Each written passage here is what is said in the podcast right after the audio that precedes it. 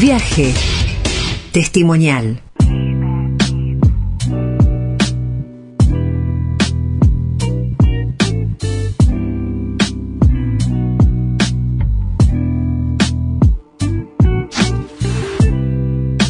Hace unas eh, dos temporadas aproximadamente, una o dos, hicimos entrevista con él en BDG en ocasión del 29 de agosto, Día de los Abogados. Estamos en el mes de los abogados.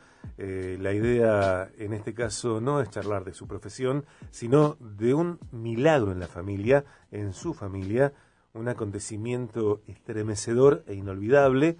Eh, estamos en contacto con quien es, primero, amigo, amigo de este programa. Es abogado, es prosecretario del Poder Judicial de Santa Fe, fundador y expresidente del Club María Madre de Barrio La Lata, eh, un tema del cual también nos ocupamos. Eh, está atento al programa, escucha, envía mensajes que siempre son eh, alentadores, favorecedores, que también suman alguna pregunta, que potencian alguna entrevista. Es un placer para mí recibir en BDG al doctor Lucas Grivarello. Lucas, querido, bienvenido.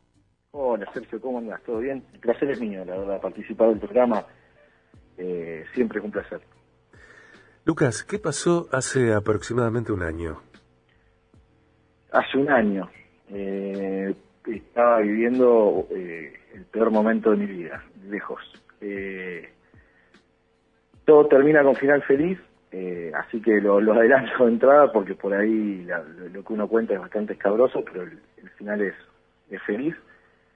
tuvimos la desgracia con suerte de que una de nuestras hijas, Catalina, una de las del medio, eh, son cuatro mis hijos, esta es la, tercera, eh, se cayó a la pileta y se ahogó, básicamente.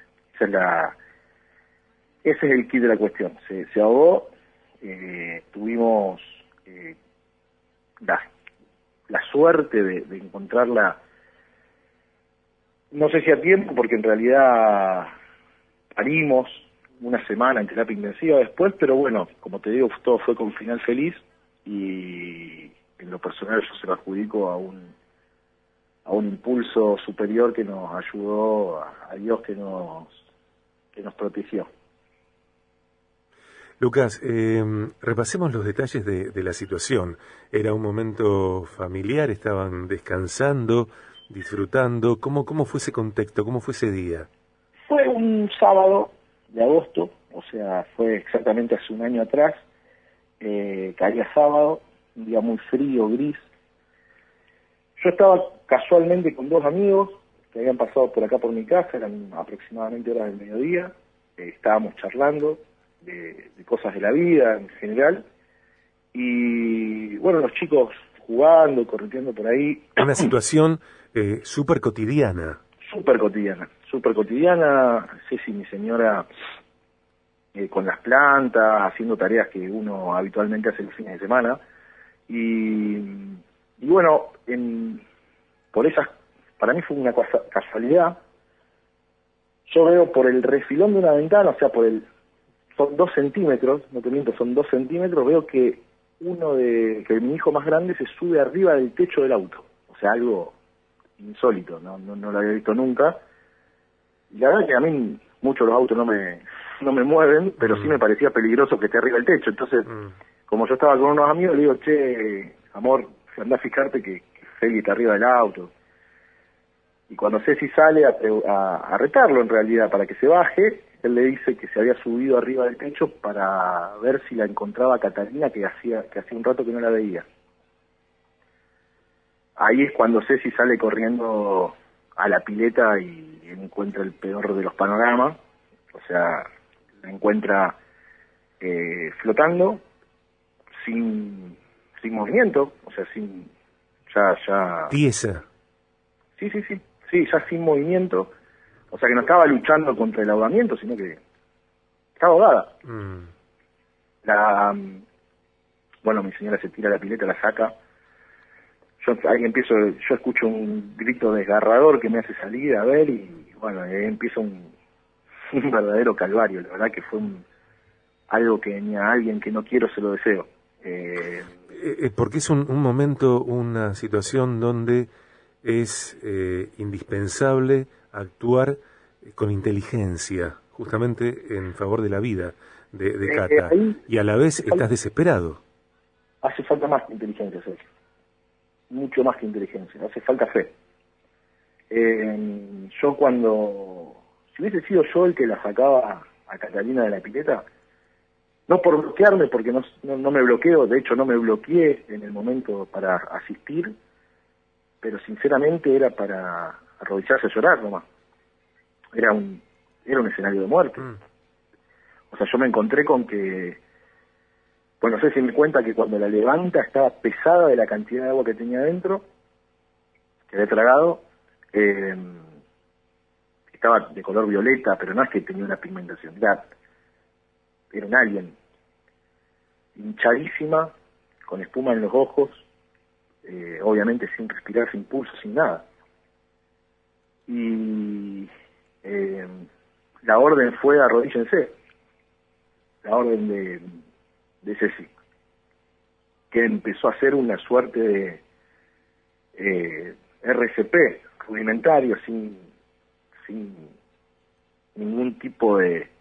Una cosa más, eh, digamos, fue lo que salió, una- lo que salió, lo que uno ve en las películas. Casi instintivo. Casi instintivo.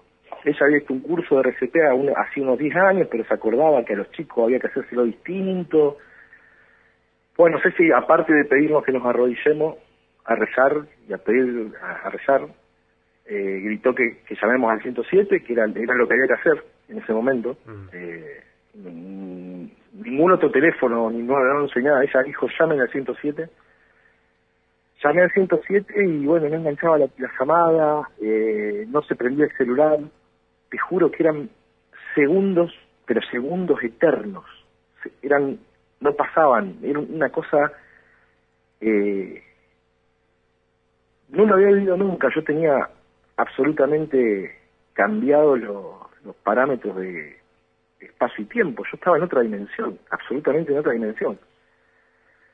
Así que bueno, en un momento engancho la conversación con el 107 y yo me subo al auto, casi instintivamente también, para ir al centro de salud cercano a buscar la ambulancia, para que la ambulancia me, siga y venga directamente. Eh, en donde estaba la ambulancia recién habían enganchado la, la, la llamada, así que se estaban subiendo. Los traje para acá a mi casa, ya habían, habrán pasado a- desde que la encontramos en la pileta hasta ese momento unos 15 minutos, suponete. Y cuando estoy entrando a mi casa, uno de los chicos, amigos míos que estaba en ese momento conmigo, me dice como que habían visto algo de vida. O sea, no, no me lo sabía explicar, no sabía si era una tos, un quejido, una, una respiración, algo. Yo llego con la ambulancia y ahí siguen los médicos, que párrafo aparte son ángeles de la guardia, ¿no? En ese momento. Eh, siguen ellos y bueno, yo, un caos, los vecinos mirando, uno me vino, me abrazó y me dijo, baja un...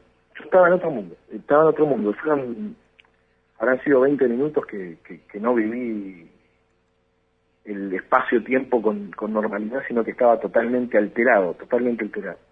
Así que de ahí, bueno, eh, la subieron a la ambulancia, la llevaron al sanatorio de niños y estuvo eh, seis días en terapia intensiva, cinco de ellos intubada, eh, con medicaciones de todo tipo.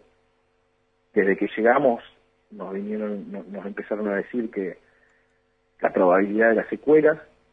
eh, y bueno, una de las cosas que a nosotros no- no- nos rompe es que la médica nos dijo que el primer análisis que le hacen al ingresar a la terapia no registra ningún valor compatible con la vida.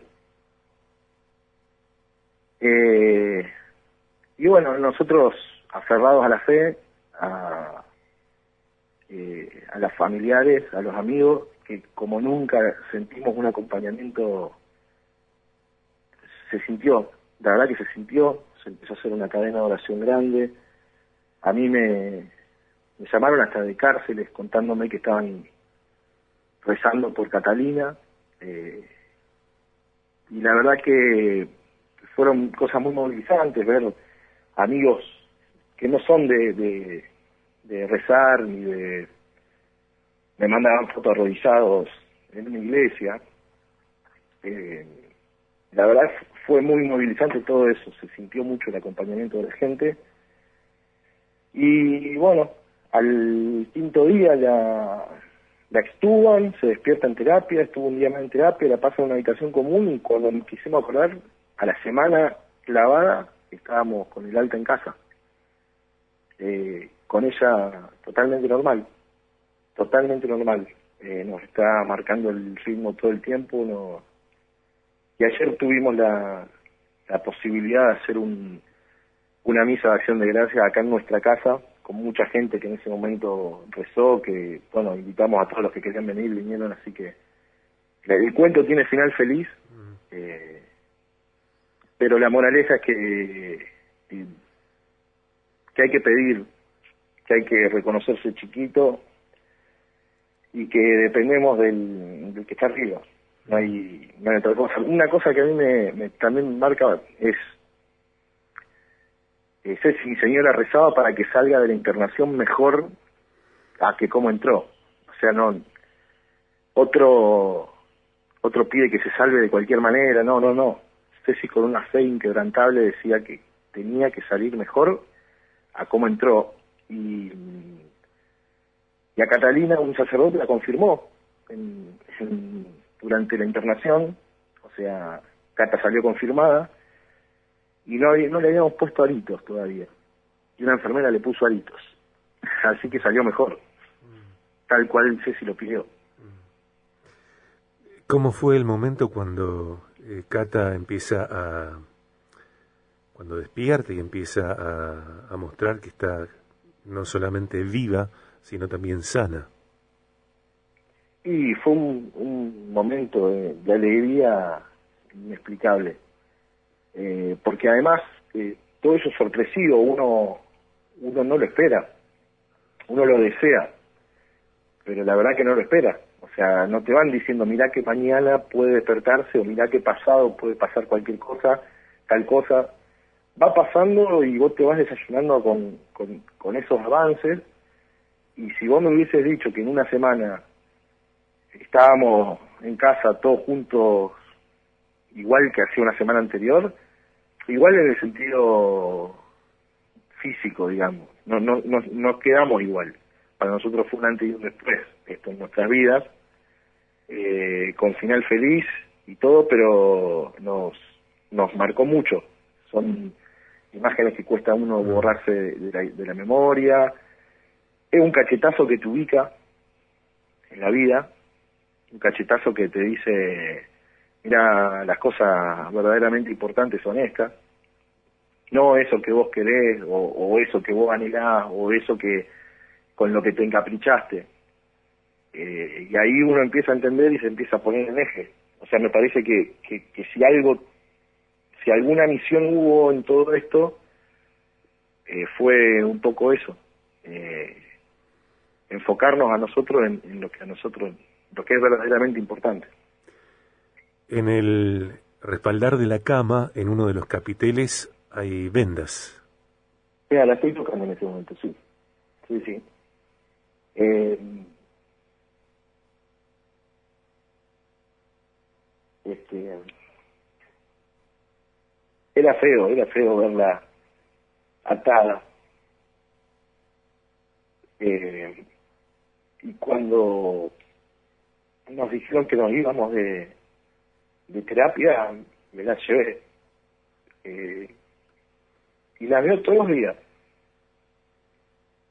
Todos los días, para acordarme eh, de eso y valorar la vida, la salud de los hijos, la familia, los amigos.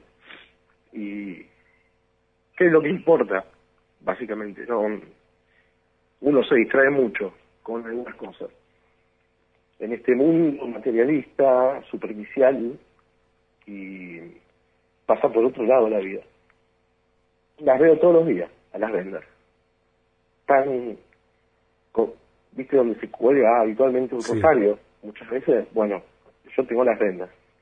que viene a ser lo mismo. Eh, gracias, Lucas. No, no, gracias a vos por, por interesarte por esta historia. Eh, a nosotros nos hace muy feliz eh, poder dar un testimonio de, esperanza, eh, de que mm, aún en los momentos más turbulentos de nuestra vida hay alguien que nos acompaña, que nos ayuda, que nos dice acá estoy, y que y que nos está siguiendo de cerca para que no nos desenfoquemos. Eh, yo, yo me siento hasta con la obligación de dar el testimonio. Así que gracias a vos por, por el programa que haces. Te mando un abrazo inmenso. A Ceci, y a toda la familia, Cata, ni hablar.